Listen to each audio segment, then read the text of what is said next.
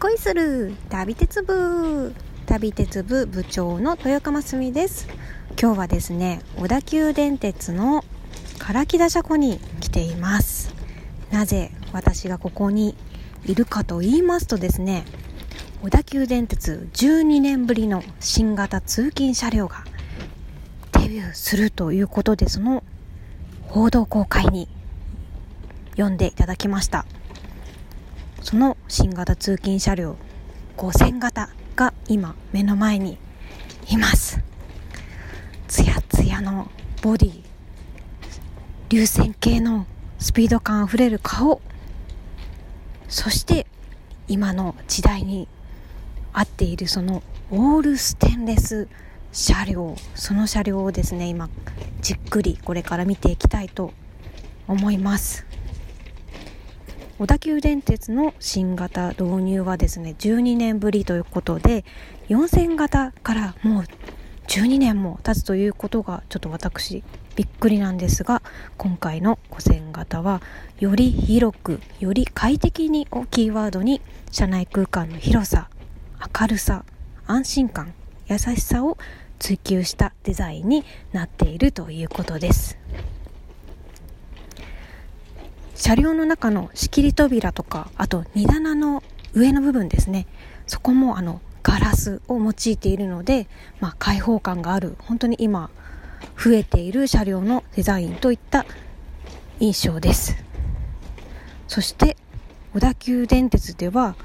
通勤者その車両の中で初となる防犯カメラを1両に4つも設置していたりとかあと車椅子スペースを設けるなどより安心感そして優しさのある車内環境を提供してくださるということです。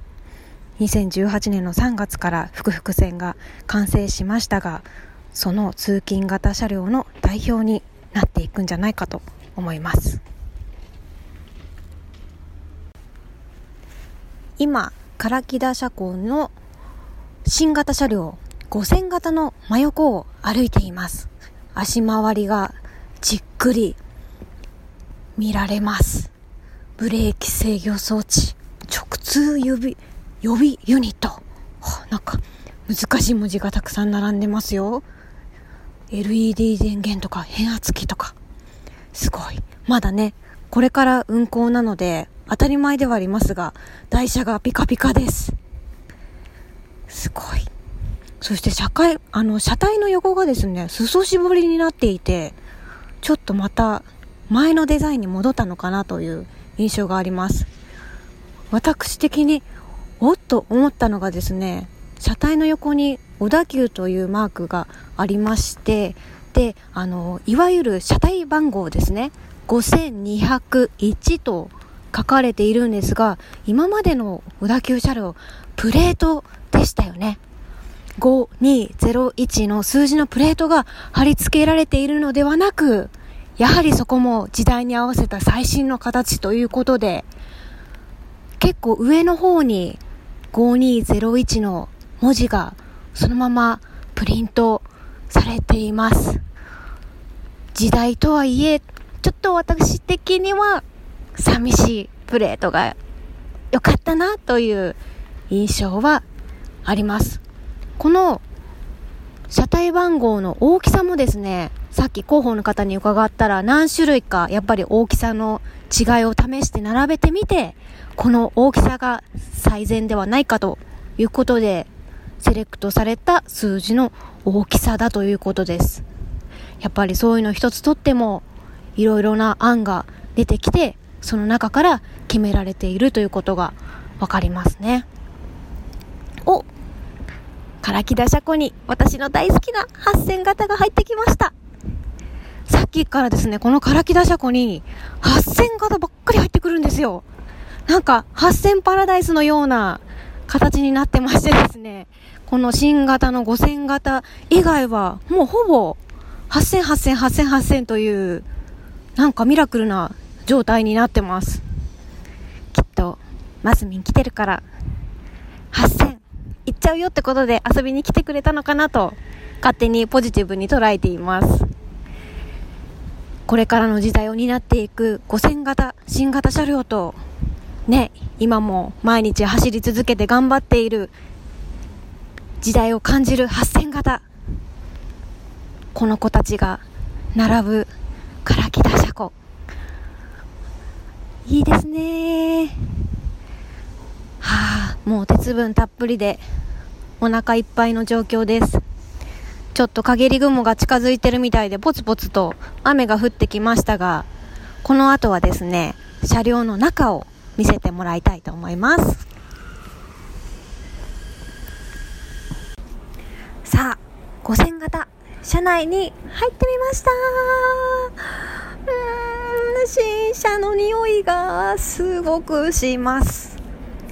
まりません。さあ、そして、なんと、床が木なんです。ちょっと今時珍しい昔の車両に戻ったような気がしますね床が木そして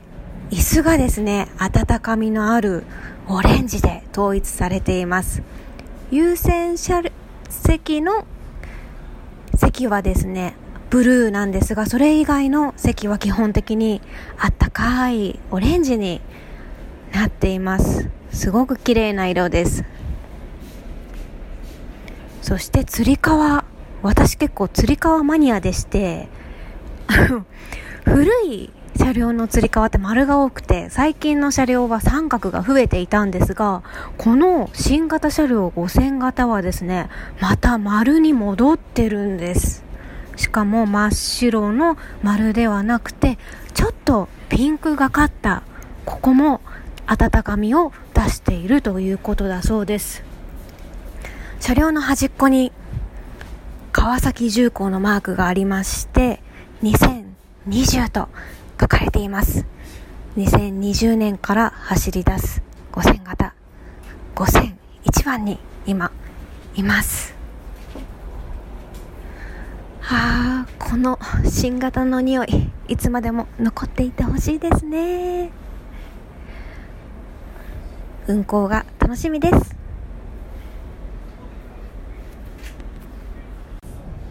さあ、ということで、小田急電鉄の新型通勤車両、